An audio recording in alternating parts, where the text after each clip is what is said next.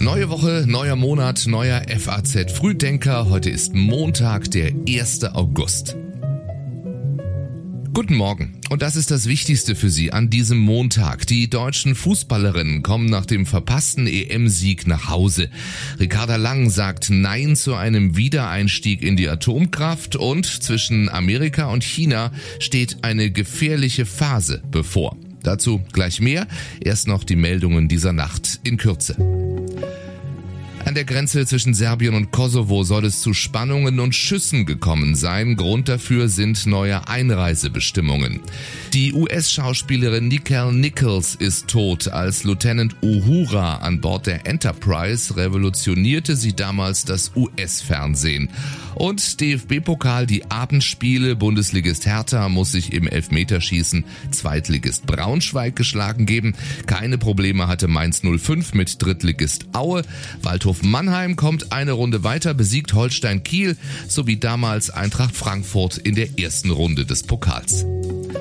Den FAZ Frühdenker Newsletter hat Elena Witzek geschrieben. Ich bin Jan Malte Andresen. Schön, dass Sie auch diesen Tag mit uns beginnen. Ich weiß nicht, ob es viele größere Sportmomente ähm, für unsere Spielerinnen geben wird oder schon gegeben hat. Es gehört sicherlich zu den größten. Sagt die deutsche Bundestrainerin Martina Voss-Tecklenburg. Ein zweifelsohne sehr großer Moment, auch wenn es am Ende nicht für den Titel reichen sollte. Denn auch wenn die deutschen Frauen den EM-Pokal knapp verpasst haben, nehmen sie doch einen Sieg mit nach Hause. Vor fast 90.000 Zuschauern gingen die DFB-Frauen im Wembley-Stadion in die Verlängerung. Auf Großbildleinwänden verfolgten noch einmal tausende Fans am Trafalgar Square in London und an anderen prominenten Plätzen das Turnier. Mit dabei waren auch deutsche Fans.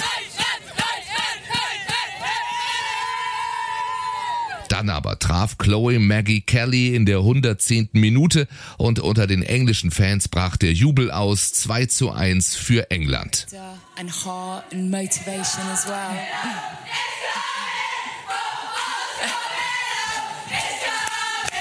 Die englischen Spielerinnen unterbrechen die Pressekonferenz ihrer Trainerin singend und tanzend auf dem Podium.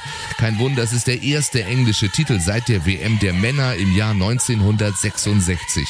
Labour-Chef Keir Starmer fordert schon, diesen Tag zum Nationalfeiertag zu erklären. Also ein bisschen Enttäuschung ist schon da, aber ich fand jetzt vor allem am Ende war auch die Stimmung einfach im Stadion richtig, richtig gut. Es ist einfach traurig, aber ich freue mich für die Engländerinnen. Sie haben ihren ersten großen Titel geholt äh, in ihrem eigenen Land. Es tut natürlich schon irgendwie weh für die Deutschen, so gerade wenn man die dann danach alle so weinen sieht und so, das ist schon, ist schon echt traurig. Sagen deutsche Fans nach dem Spiel, das ohne Dauertorschützin Alexandra Popp stattfinden musste.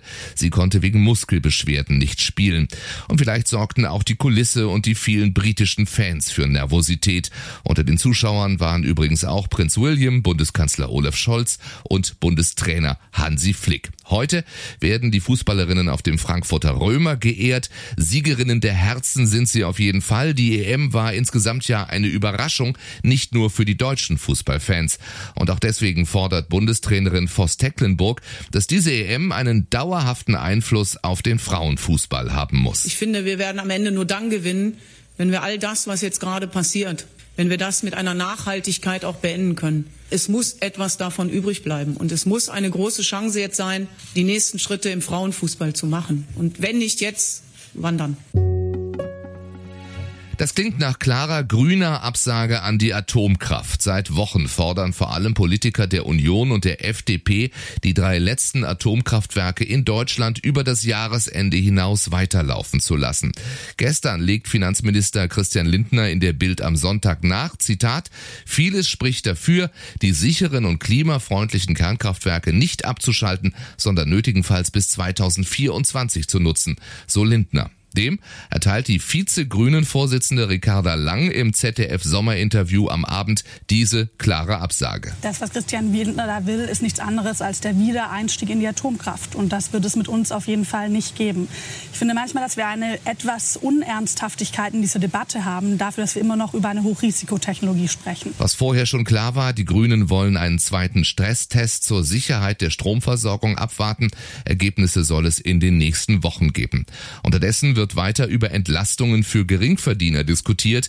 Wegen der staatlichen Gasumlage müssen Firmen und Haushalte ja mit mehreren hundert Euro Zusatzkosten im Jahr rechnen. Teile der SPD und der Grünen fordern eine Übergewinnsteuer für besonders hohe, mit der Krise in Verbindung stehende Gewinne, etwa bei Energiekonzernen. Die FDP lehnt das ab und hat am Wochenende vorgeschlagen, Empfänger von Arbeitslosengeld II zu belohnen, wenn sie Energie einsparen. Einen Kommentar dazu lesen Sie auf faz.net. Auch diesen Link finden Sie in den Beschreibungen zu dieser Episode, den sogenannten Show Notes. Fährt sie oder fährt sie nicht? Seit jetzt schon einer Woche sorgt alleine die Idee, dass Nancy Pelosi Taiwan besuchen könnte, für internationalen Druck auf die USA. Gestern ist die Vorsitzende des US-Repräsentantenhauses zu ihrer Asienreise aufgebrochen, nachdem sie zuvor noch einmal die Bedeutung der Beziehungen zu den pazifischen Staaten betont hatte. We see the Pacific as their, you know, that's our their home. We're part of that as well. That is not to diminish the importance of our uh, transatlantic relationships as well. Gestern kündigte Pelosis Büro Stops in Singapur, Malaysia, Südkorea und in Japan an. Kein Wort über Taiwan. China sieht das freiheitliche Land als Teil der kommunistischen Volksrepublik an und Besuche ranghoher Politiker als Provokation. Seit Russland in die Ukraine einmarschiert ist, sind die Sorgen gewachsen, dass Vergleichbares in Taiwan bevorsteht. Fachleute rechnen deswegen mit einer sehr gefährlichen Phase der amerikanisch chinesischen Beziehungen. Am Wochenende auf jeden Fall hat Chinas Militär Schießübungen in den Gewässern vor Taiwan abgehalten, verbunden mit dem Hinweis, die Luftwaffe habe Willen und Fähigkeiten, Chinas nationale Souveränität und territoriale Integrität zu verteidigen. Es geht wieder in eine heiße Woche in Deutschland und es wird nicht die letzte bleiben. Klimaforscher stimmen darauf ein, dass Europa ein Hotspot von Hitzewellen werden wird.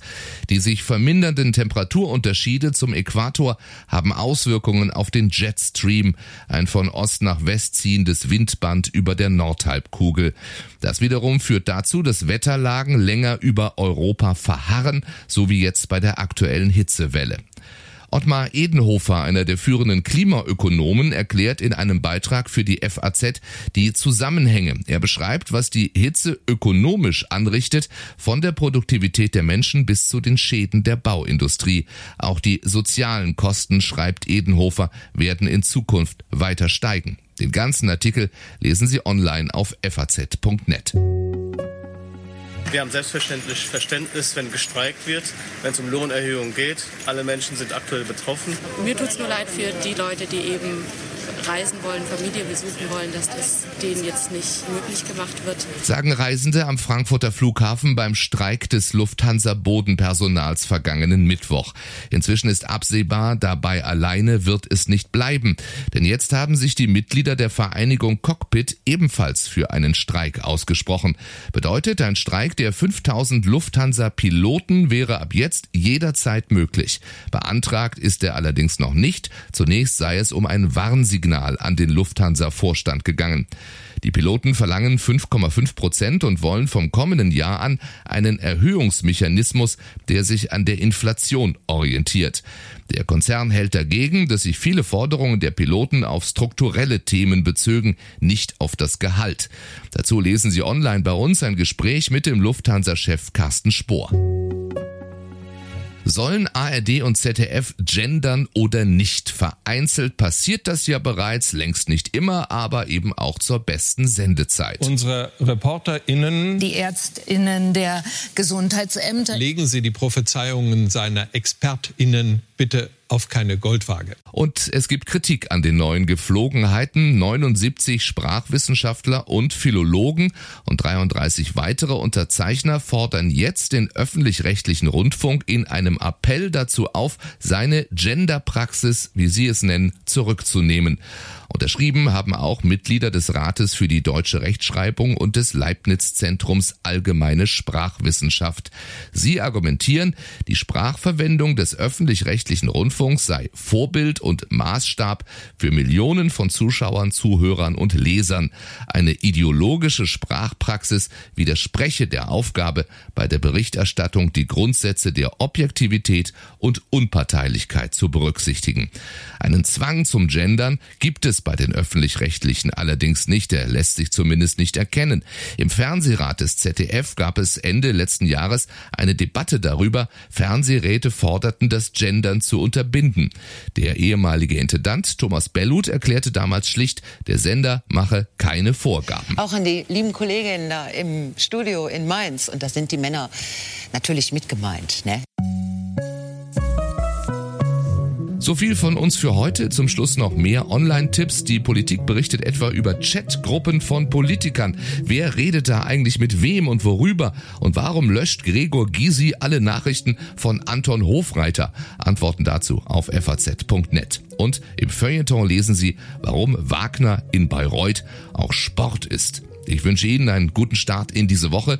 Morgen melden wir uns wieder, wie immer um sechs. Bis dahin.